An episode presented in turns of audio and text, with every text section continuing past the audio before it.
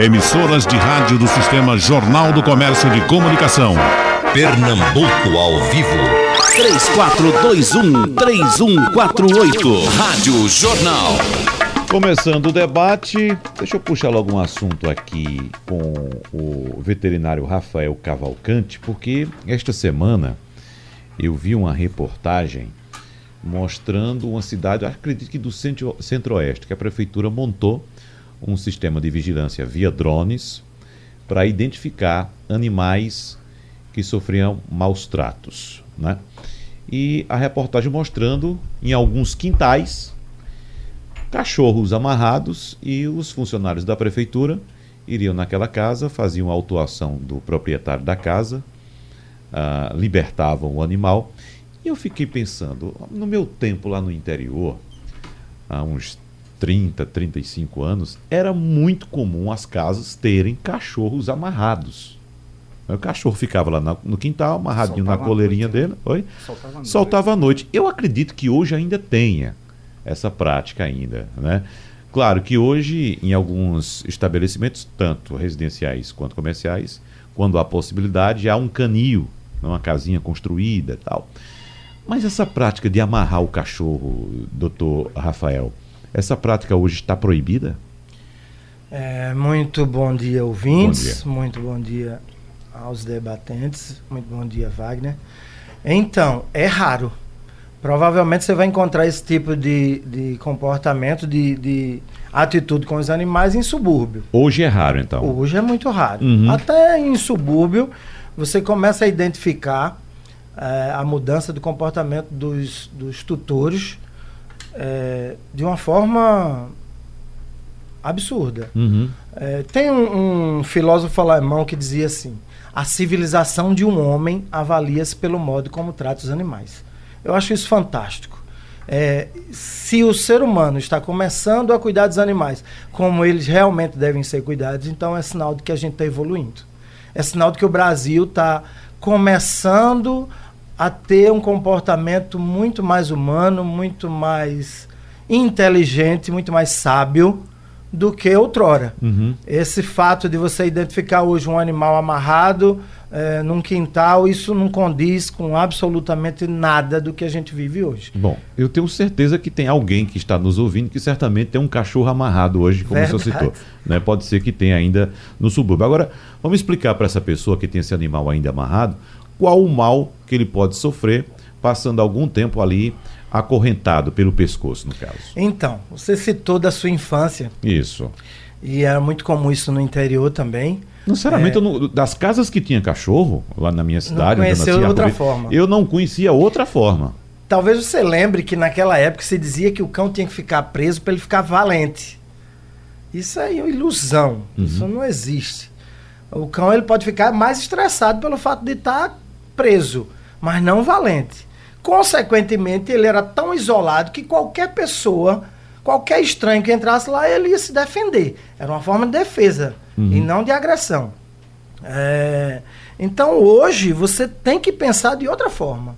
Tem que pensar que se você quer um animal, primeiro que é, você tem que ter aquele ouvinte que está agora pensando em ter um animal, você tem que ter o entendimento que ali é uma responsabilidade sobre uma vida.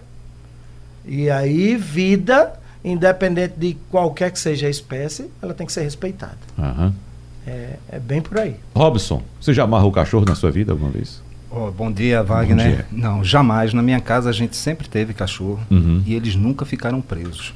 É, só pegando um gancho nisso que você falou, é, a legislação ela não permite isso, porque isso caracteriza maus tratos. Quando você deixa um animal preso, você está privando ele, principalmente das liberdades que ele deve ter. Na, na década de 60, na, na Europa, eles criaram as cinco liberdades, que isso é que traz, que dá para dizer se o animal tem um bem-estar ou não. Uhum. Seriam elas as cinco liberdades. É, o animal está livre de fome e sede, livre de dor, sofrimento, doenças, livre de desconforto, já começa aí, a gente já vê aí o desconforto já atrapalhando e já caracterizando esses maus tratos, nesse caso do animal acorrentado preso.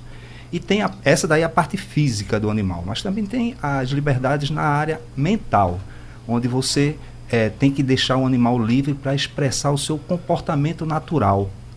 E um cachorro, ele tem que estar tá livre durante o dia e à noite descansar. Uhum. Não o contrário, já que ele é um cachorro e não um gato, que uhum. o gato ele tem uma característica noturna, ou seja, durante o dia ele está relaxando e à noite ele está ativo. O cachorro é o contrário, ou seja, no horário em que é para ele estar extremamente ativo, você priva o animal. E tem também a quinta liberdade, que é na área mental, que é livre do estresse, do medo. Então, um animal, quando ele está preso, ele, como o doutor falou aqui, ele fica extremamente estressado. E ele também sente medo, porque ele está ali sabendo que ele está acorrentado, talvez ele não consiga se defender como ele iria se defender. Então é um erro muito grande as pessoas que fazem isso. Eu também confesso que hoje em dia raramente eu vejo a situação, mas eu vi essa reportagem que você falou, é aí onde a gente tem que buscar essas tecnologias como o drone que está aí trabalhando não só nessa área como no meio ambiente está sendo hoje muito usado. E é, é o resultado é esse aí sim tem como o, o, órgão competente atuar essa pessoa que deixou o animal preso certo. e mostrar para ela que ela não tem o direito de fazer isso e que ela pode ser responsabilizada criminalmente, uhum. já que a legislação prevê como maus tratos. Certo. Agora, o dano ao animal é mais psicológico ou tem um dano físico também ao animal? O dano físico, Wagner, pode ser de acordo com o movimento desse animal. Uhum. Então, provavelmente ele vai ter algum, alguma parte do corpo dele ali que vai sofrer algum machucado. E, e, eu acho que o mais importante mesmo aí é a questão mental, é o estresse. O animal, fisicamente, ele sofre também, já que ele não vai gastar aquela energia que ele deveria gastar durante o dia. E, e isso leva a crer que a gente, quando a gente tem é, a, a, vontade e depois coloca em prática de ter um animalzinho em casa, a gente tem que saber que a gente tem algumas obrigações e deveres. Uhum. Um deles é você passear com seu animal. Esse animal deveria, no mínimo duas vezes por dia, dar um passeio, encontrar outras pessoas, encontrar outros animais e ali ele ter é, um, um momento de se socializar com outros, não só animais, como seres humanos. Então você deixa ele preso, ele, como o doutor falou, ele vai reagir a qualquer pessoa que entrar. E às vezes acontece até com pessoas da casa. Eles ficam tão estressados que aquele momento ali ele acaba é, extravasando num, numa, numa, pessoa que é até o tutor dele. Uhum. É. Carolina Lemos, suas lojas deixaram de vender coleira e corrente para cachorro? Olha só, não deixaram de vender uhum. né, a coleira por questão de segurança mesmo, né, desse animal não ser adestrado né, devidamente para andar junto com o tutor ao lado, né? mas acredito que o mercado tenha mudado muito. Né? Hoje a gente tem um trabalho dentro da Pet Dream com comportamento animal, com um modelo de adestramento onde os cães e os gatos passaram a ser membros da família, né? E pegando é, o gancho da fala dos colegas, é, eu acredito que hoje o mercado mudou muito em relação à criação de um animal. Quando hoje a gente vê que o animal, além de ser um membro da família, hoje eles passam a conviver né, com filhos e com é, uma disciplina diária de uma criança, né? Hoje a Pet Dream Resort, né? Tanto a Pet Dream como o grupo, ele trabalha tanto com a saúde do animal quanto a prevenção do animal. A gente dentro da Pet Resort hoje a gente traz o animal para viver no ambiente onde ele possa conviver com outros animais e fazendo um enriquecimento ambiental, né? Onde os tutores, eles precisam entender que o animal ele precisa se socializar com o outro. Ele precisa, né, deixar de ter o abandono dentro do apartamento quando você sai para trabalhar. Muitas vezes você sai para trabalhar e deixa o animal o dia inteiro preso dentro de casa. ele cria, né, uma ansiedade, né, ele cria é, algumas doenças emocionais. Por quê? Porque não gasta energia, ele não sai para brincar, ele não sai para passear. Aí daí né? ele, ele rói tudo. Ele né? rói e ele começa a ter problemas emocionais atingindo o corpo com a psicossomática mesmo, né?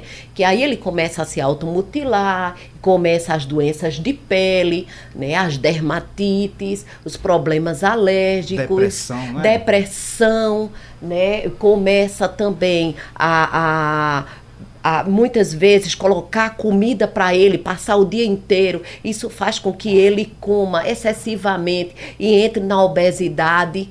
Então, assim, hoje alguns tutores já têm consciência disso e aí leva para um espaço, né, como a gente tem, para que a gente faça um trabalho preventivo de saúde, né, que esse animal ele seja socializado, esse animal ele venha para um ambiente natural, porque a gente resgata isso, né, dentro do nosso espaço, que é a busca, né, a, a socialização, a, a cognição desse animal, né? Então a gente trabalha com a uhum. inteligência uhum. dele e, e isso faz com que ele se torne um animal sadio, né? E tenha mais tempo de vida. Agora, não está havendo também hoje um, um, um certo exagero, não, é, é, Robson, Rafael e Carolina, uh, no cuidado com o animal? Claro, o animal deve ser bem cuidado. Mas vou contar uma história para vocês aqui. Eu participei de uma palestra, já faz alguns anos isso, com um, um religioso. Ele contou a história de. Ele morava num condomínio, não sei se mora ainda, pelo menos na, na ocasião ele citou que estava num condomínio, na casa dele num condomínio, e o cachorro da casa vizinha sempre pulava. O, a divisória, a divisória em condomínio geralmente é, é mais curta, né? Isso. né? Às vezes é, é somente é um. Gramado. É um gramado, é uma divisória por plantas. O, o, o cachorro pulava, uh, ficava correndo no, no, no jardim dele, rasgando as plantas, pulava na piscina né? E fazia isso várias vezes. Até que um dia ele foi lá conversar com, a, com o, próprio, o tutor do cachorro, a tutora, chegou lá, chamou e foi uma senhora que atendeu. Aí ele contou a história: Olha, eu vim falar com a senhora porque o cachorro da senhora várias vezes já foi lá no meu jardim, aconteceu isso, pula na piscina, não foi só uma vez só. Eu vim pedir para só ter um pouco mais de cuidado. A mulher botou a mão na cabeça. Eu não acredito que Júnior está fazendo uma coisa dessa. Meu Deus. Aí venha cá, padre, venha cá. E levou o padre, mostrou dentro da casa o quarto de Júnior. Olha a caminha de Júnior, os brinquedos de Júnior. Entendeu? Aí ele parou assim, pensou e disse: Agora estou entendendo. É verdade. É porque né? lá em casa, Júnior é cachorro. É. Né? E aqui Júnior é gente. É, humanizou. Então, não está havendo exagero, não, assim, de, de, de, de, não, não respeitar a natureza do animal. Exato. É, na verdade, a gente tenta ao máximo trazer ele para ter uma qualidade de vida, uhum. certo? É, em questão de exagero, hoje a gente vê que já chegou ao é, Superior Tribunal de Justiça guardas compartilhadas. Estávamos até conversando sobre isso. Houve uma mudança muito grande. É, hoje, as pessoas, quando é, têm um animal que colocam ele como membro da família e que há uma separação, né, há uma, uma, uma intercorrência nisso é, hoje eles são vistos como realmente seres humanos. Uhum.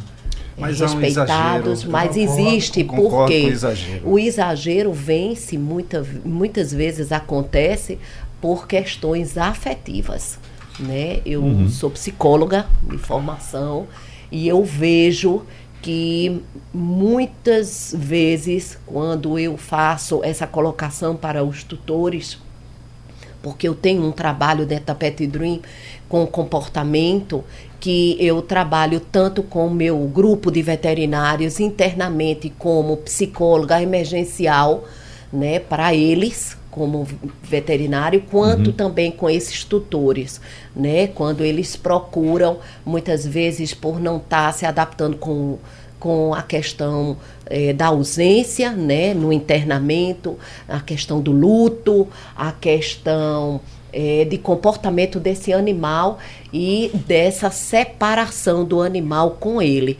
Então, muitas vezes se dá a carências Eu acho afetivas. Que tem que, que adestrar é o tutor. Às vezes, é, esse exagero é o tutor ele quer fazer do cachorro dele como se fosse realmente um filho e ele quer usar coisas no cachorro que para ele é bom, mas ele não sabe se é bom para o cachorro. Se o cachorro vai se sentir bem. É, aqui no Nordeste, por exemplo, eu, particularmente, eu acho um absurdo você colocar roupa em cachorro. E sapato? Sapato pior ainda, Wagner, porque o, o, o cão, ele transpira, ele sua pela boca e pelas patas. Exatamente. E as patinhas dele também ali servem como o tato. O animal, uhum. ele tem o tato ali. E ele transpira e usa suas patinhas também para demarcar território. A gente é comum a gente ver quando a gente passeia com o nosso cãozinho. Seja, aí é a natureza dele. A natureza dele. Então, quando você coloca um, um sapatinho para lhe agradar, para deixar o seu cachorro bonitinho, para você tirar uma foto, colocar numa rede social, para você isso é ótimo. Mas e para ele? É. Por isso que o perigo é esse de humanizar, é colocar roupa, colocar sapatinhos. Tudo bem, até como eu disse, o exagero é que atrapalha.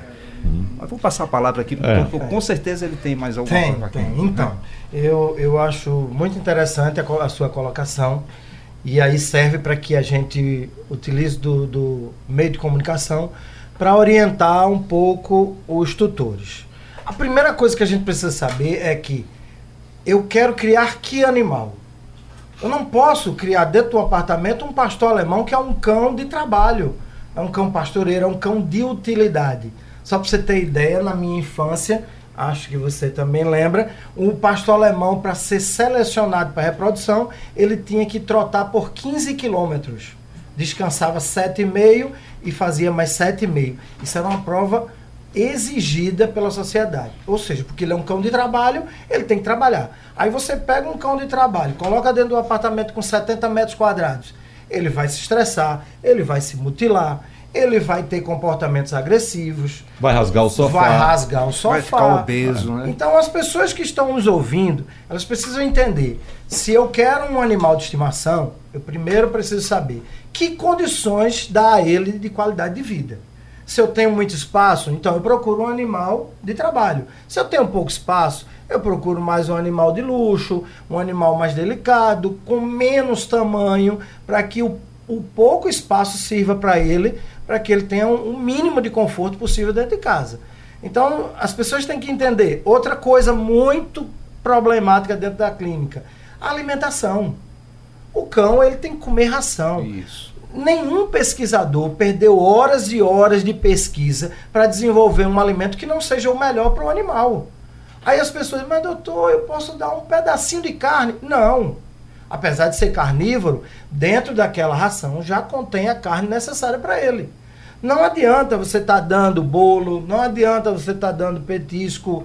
Ah, mas foi só um arrozinho. Isso não funciona. O cão não está preparado para isso. O tempero, ele descontrola o organismo animal, o intestino do animal fica completamente descompensado quando você usa alimento com tempero. Então, as pessoas que estão nos ouvindo entendam. O cão, ele tem que ser tratado como cão. Amar ele como gente, ótimo, tudo bem.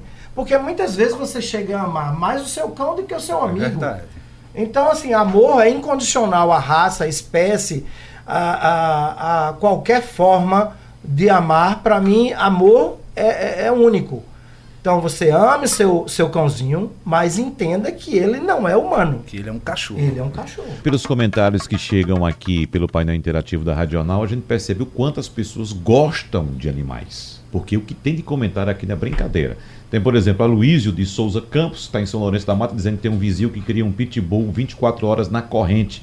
Ele gostaria de avisar os responsáveis, ele quer saber como é que se faz uma denúncia dessa natureza, para que. Acho que é a vigilância sanitária é. que tem que. A vigilância sanitária é? do município. Do município, né? Porque né? a prefeitura tem seu tem órgão. Seu órgão. Não tem a, tem a vigilância ambiental e animal também? É, mas para Acho... cada município tem seu, seu tem órgão. Seu órgão.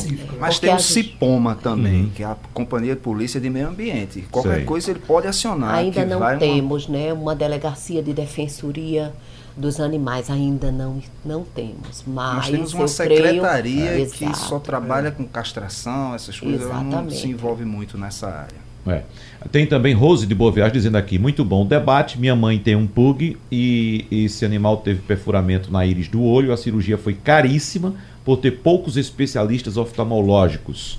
Nos fala um pouco a respeito dos cuidados com esses animais dessa forma. A gente estava comentando aqui no, no intervalo Só que pra- existem todas as especialidades para os É. animais hoje, né? Só para orientar ela, não foi a íris que foi perfurada, foi a córnea. A córnea, exatamente. A íris é uma parte anterior do olho. Exatamente. Não é isso? Então, hoje, o que é que nós temos de especialidades?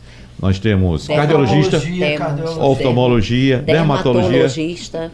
E a, né? a senhora que é psicóloga, só trabalha também com animais, doutora Carolina? Trabalhamos sim com Como animais. é, como é um tratamento psicológico para um animal, um cachorro? A gente trabalha o comportamento do animal quando muitas vezes ele está agressivo, irritado, uma irritabilidade, uma agressividade. Quando ele passa a receber um- uma criança em casa, isso cria uma ansiedade nele. Então a gente tenta trabalhar com esse animal a questão comportamental para que ele eh, não venha acarretar doenças no corpo dele. Entendeu? Então a gente faz uma, uma anamnese né, do que ocorreu no ambiente, o que mudou, né? Alimentação, eh, questões de higiene dentro de casa, questão do banho, né?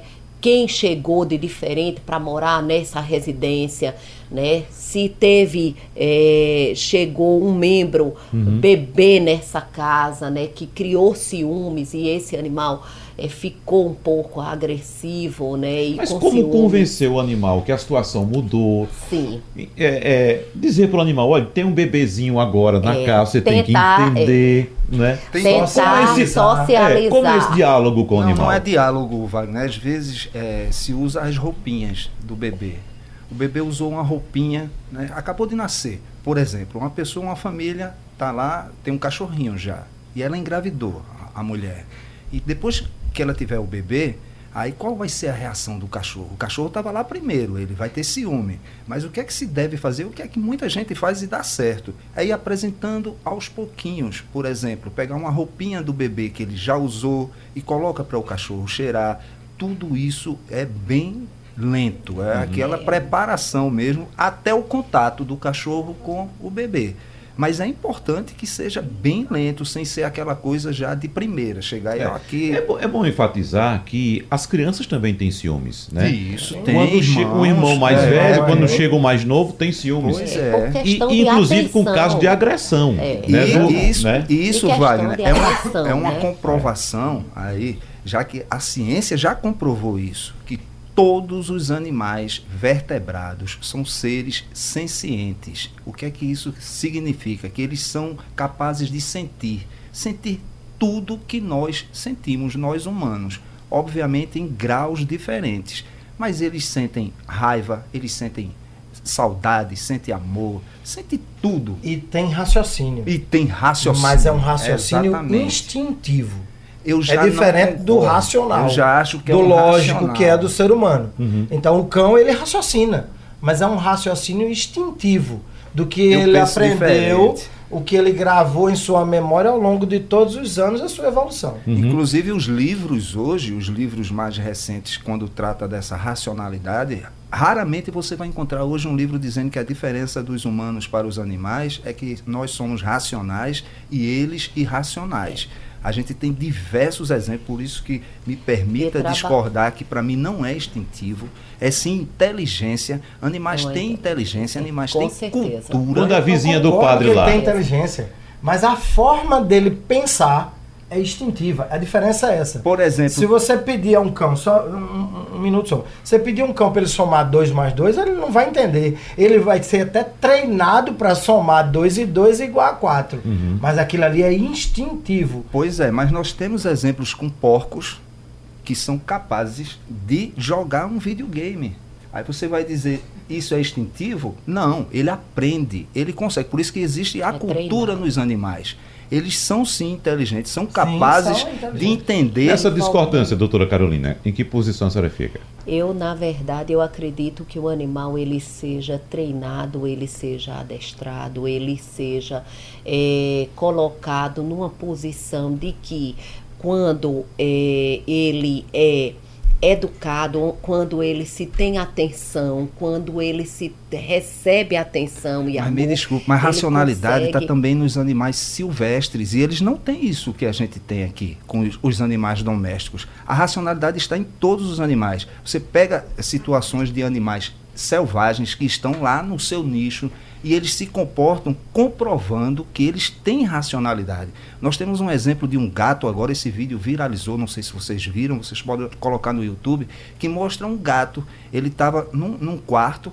que tinha um, um, bebê, você viu isso, Wagner? Não, não, não Tinha um bebê, a mãe resolveu um descer, da, é, é alto, primeiro andar, ela desceu para ir fazer alguma coisa e deixou o bebê sozinho dormindo lá no berço.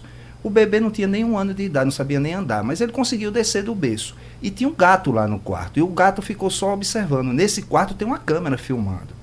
E o gato só observando, o bebê saiu engateando. Quando ele ia chegando próximo à escada, que esse bebê ia cair, esse gato pulou, agarrou o bebê, puxou e ficou um tempo até a mãe chegar ali na frente da escada, sem deixar que o bebê passasse uhum. e acontecesse um acidente com ele. Isso não é instintivo, isso é racional, é pensar, ele corre risco, se eu deixar ele ali, então eu tenho que tomar uma atitude. É, é... Mas é instintivo. Vou lhe dar um exemplo. Uma criança, enquanto ele não souber que aquele interruptor, aquele, aquela tomada ali vai levar um choque, ele vai botar várias vezes o dedo. A partir do momento que ele leva o choque, o instinto dele o instinto coloca no cérebro uma memória de que ali, que ali tem risco. risco.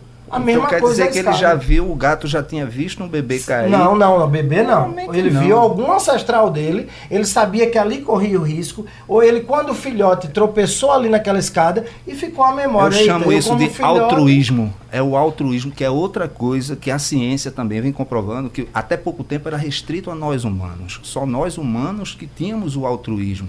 Hoje não, hoje a própria ciência diz não, os animais têm altruísmo. E isso é uma comprovação de que ah. eles têm altruísmo. Diga uma coisa, quando a vizinha lá do padre, lá dentro de casa, uh, grita, ô Júnior, venha cá, é o instinto dele de ouvir aquela voz ou ele de fato tem a inteligência de saber. Ele, não, conhece estão me chamando. Ele conhece a palavra. Os animais ele eles aprendem por ele repetição. Uhum. Quanto mais você repete, mais ele aprende. Então você vai dizer, ali, e conduz ele até ali. Ou e ele vem sabe cá, o que é certo e ele conduz. É então ele vai associar através da sua inteligência. Isso. Mas é um raciocínio. Inteligência é uma coisa, raciocínio é outra. A forma de pensar é instintiva. Foi isso que eu estava tentando eu entendi, explicar. Eu entendi. Então, então, aquela forma dele pensar de vem cá, Júnior, uhum. aquilo vai se repetir tanto que ele vai entender isso. Assim são os cavalos, assim são as zebras. É, tanto é que o circo faz esse, fazia, né? Hoje em dia é muito raro você ver circo com. Que é proibido. Com, é, no Brasil circo, é, mas em outros Brasil, países sim. não. E aí a forma de você adestrar até um animal silva, eh, selvagem é exatamente através da repetição instintiva. Né? Hum. Com o passar dos e, anos ele vai adquirir aquilo. E voltando à, à, pergunta né, que foi feita, hoje realmente temos vários especialistas hoje, né, veterinário, né, dentro da Petidrinha hoje temos em torno de de 40 profissionais e alguns especialistas fora clínicos também. E no caso oftalmo, né, que foi citado com o pug, uhum. é uma raça que ela tem uma propensão a ter um problema oftálmico, né? Geralmente quem compra é, animais, é, alguns cachorrinhos que têm os olhos, genética. exato, os olhos e predisposição genética e os olhos mais é, proeminentes.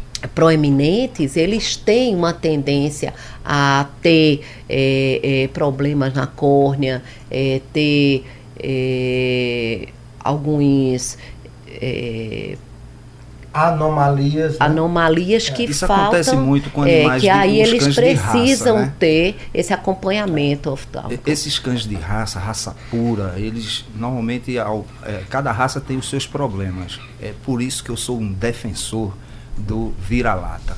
É o melhor do- dos, dos que eu conheço, o melhor que você tem para ter é, em casa com o seu animal de companhia, porque além de ser um animal que a, a genética dele é muito mais forte do que esses outros animais, normalmente você vai pegar cada raça, você vai ter alguns Exatamente. probleminhas específicos de Exato. acordo com a Mas anatomia a do mistura corpo. das raças também vai ter. Não, É, com certeza. Dez anos atrás eu fiz uma pesquisa, inclusive saiu em rede nacional, que eu descobri que os cães. Muita gente condenou muitos anos atrás, se você lembra, dos ataques de pitbull. Na verdade, eu fui pesquisar e todos os ataques que, que aconteceram naquela época Eram não eram de pitbull, isso, eram eu misturados. isso é verdade. Aí eu fui pesquisar mais profundamente, e a doutora acabou de falar sobre, sobre os olhos, e aí eu descobri que os cães mestiços de pitbull, eles têm uma deficiência, Uma ele tem uma, ame, uma ametropia, que ele não consegue identificar a sua presa a uma distância significativa. Ou seja, quando ele está perto do indivíduo, é por isso que ele ataca crianças, porque na linha dos olhos ele está mais ou menos ao mesmo tamanho. Exatamente. Então ele, ele imagina que aquilo é um outro cão que está tentando agredir ele. E que ele se autodefende. Que ele se Quer autodefende. dizer, ou seja, ele não enxerga bem, é não isso? enxerga bem. Ele não. Desculpa. Todos os cães mestiços de pitbull, eles têm uma deficiência é, de visão e eles não conseguem identificar a sua presa a menos de um metro de distância. Então, quando eles atacam, que ele reconhece que aquilo não é um outro cão, porque esse é o maior problema do pitbull, ele tem, ele tem, digamos assim, aversão a outro cão. Então eles, eles se, se mutilam porque foram desenvolvidos, é onde está a memória que eu lhe falei dos ancestrais, eles foram desenvolvidos para brigar. E aí depois foi proibido toda essa briga de cão, mas ele ficou com aquela memória dele instintiva de atacar. Aham. Então ele ataca as crianças pensando assim. Muitas mensagens chegando aqui, mas tem um interessante aqui de Léo Damasceno pedindo pra gente comentar algo a respeito de cão guia. Quais são os cuidados? O cão guia merece cuidados especiais? Merece, não, me permita refazer. Ele necessita de cuidados especiais? É, na verdade, o cão-guia hoje ele é adestrado para ser entregue a uma criança, ou uma adolescente, ou uma pessoa que necessita dele, né? Então ele é adestrado, ele é, é cuidado, né, para que ele tenha toda a postura, né, uma postura correta para guiar aquele ser humano que precisa ser guiado por ele. Tanto que ele hoje, né, dentro da, da- das leis, que hoje ele tem livre acesso em vários locais e várias é, é, lugares onde não se podia entrar com animais e hoje um cão guia ele tem essa Só que essa- ele, ele tem um tempo da aposentadoria. E- né? Ah, ele ele, isso, ele se aposenta. E normalmente quando esse cão guia ele se aposenta, ou aquela pessoa que usava ele como guia adota esse animal Adota. ou alguém da família, já que ele está tão já ali, né? Familiarizado, caminha- né? É isso, Uhum, justamente. acrescentando a sua, a sua pergunta, os cães, eh, os cães guias, eles, eles primeiro ele tem um nível de educação. Eh, você, você não consegue aceitar um cão guia que faça as suas necessidades fisiológicas em qualquer canto, né? Porque ele vai ter que ele vai ter que transitar em vários lugares públicos. Então a Isso. primeira educação dele desde bebezinho é com relação à forma de se educar as necessidades fisiológicas. A partir daí ele vem com um nível de educação mais avançado, que é para conduzir um, um indivíduo com necessidades especiais. Aham, tá certo. Tem outra pergunta aqui de Valdemir de Rio Doce, dizendo: a, a minha veterinária receitou pro meu cachorro batata doce com arroz e fígado de frango escaldado. Ela errou? Se Não o, o indivíduo estiver necessitado de ferro, ela agiu corretamente. É uma alimentação rica em ferro. Certo. Ah, bom, vamos falar um pouquinho também a respeito de gatos nesse tempo que nos resta, porque a gente sabe que a preferência nacional é por cachorro, né? acho que mundial. Né? Mas eu escuto sempre ah, de quem tem cachorro Muitas vezes escutei isso, apesar da pessoa se dizer defensor dos animais, cuidar muito dos animais e tal, mas diz sempre: eu tenho cachorro porque eu odeio gato. Escuto muito isso. Né? E o gato, me parece, acho que foi o Robson que disse que o gato ele não é um animal completamente domesticado. Isso, foi isso, Robson, você falou aqui? Foi, já em outra oportunidade é? eu falei sobre isso. O, o, o, gato ele não foi completamente domesticado. O cão ele foi domesticado há aproximadamente 100 mil anos. O gato foi bem menos, há 13 mil anos. A domesticação do gato foi bem diferente da do cão. O cão se aproximou do humano para ser domesticado. O gato não. O gato foi justamente naquela época em que o ser humano deixou de ser nômade e ele começou a criar seus assentamentos, ele descobriu a agricultura, então ele começou a ter a sua casa própria e ali ele começou a armazenar, já que ele começou a produzir o seu alimento, ele foi armazenando comida e isso atraiu animais, um deles o gato selvagem. Uhum atrás de que dos ratos que iam para lá atrás do da, da, aquele alimento que estava sendo armazenado. Então o, o, gato selvagem em busca desse animalzinho o ratinho foi lá e o homem percebeu ali um aliado. Disse ó oh, esse gato aqui é o predador do rato que o rato trazia problema ainda traz até hoje então foi assim que esse animal foi domesticado, mas a gente percebe até em casa hoje, quando você observa o comportamento de um gato e de um cachorro. O gato, ele adota a casa, assim como o cachorro. O cachorro, ele, ele se senta naquele ambiente, né? dono daquele ambiente, digamos assim. Evidentemente que ele tem um respeito pelo, pelo líder ali, Isso, que pode ser sim. o tutor dele. Né? O gato também adota a casa. A diferença é essa do líder. Para o gato, uma pessoa é um outro gato. É diferente do cachorro. O cachorro vê a gente como um líder. Uhum. Ali ele é submisso ao seu tutor. Já o gato não. O gato, muitas vezes, por isso que até o colega estava falando aqui, ele o que não liga para as pessoas. É porque para ele é, um, é como se fosse é um, um outro gato. Mas ele tem sim um apego às pessoas de casa também. Ele faz carinho, ele adora receber carinho. É tanto que o gato ele só faz carinho nas pessoas que ele conhece. Isso. Não é? Se é, chegar um verdade. estranho, ele não faz carinho, ele não, não chega faz. perto, é verdade. Mas dependendo da situação, Wagner, ele aceita o carinho.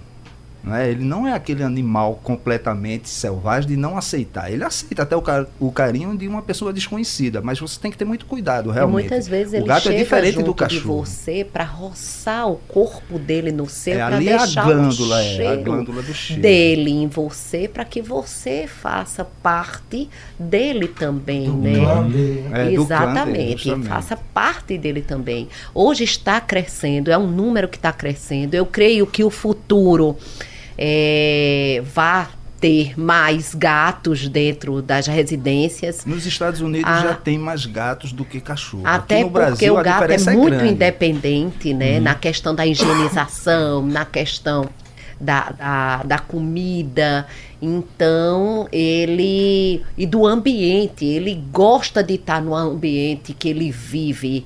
Né? O gato, ele gosta daquele ambiente. É, e o gato é taxativo, ele não gosta de roupa eu nunca vi não, gato é. usando sapato, né? Gato usando coleira, não é? Já tem. Chapéu. Já tem. Acho que insistem muito, né? Mas a natureza dele não permite de jeito não. nenhum, não é? Isso, isso. É? É verdade. Não, é, é muito difícil. porque gato tem muito subpelo, né?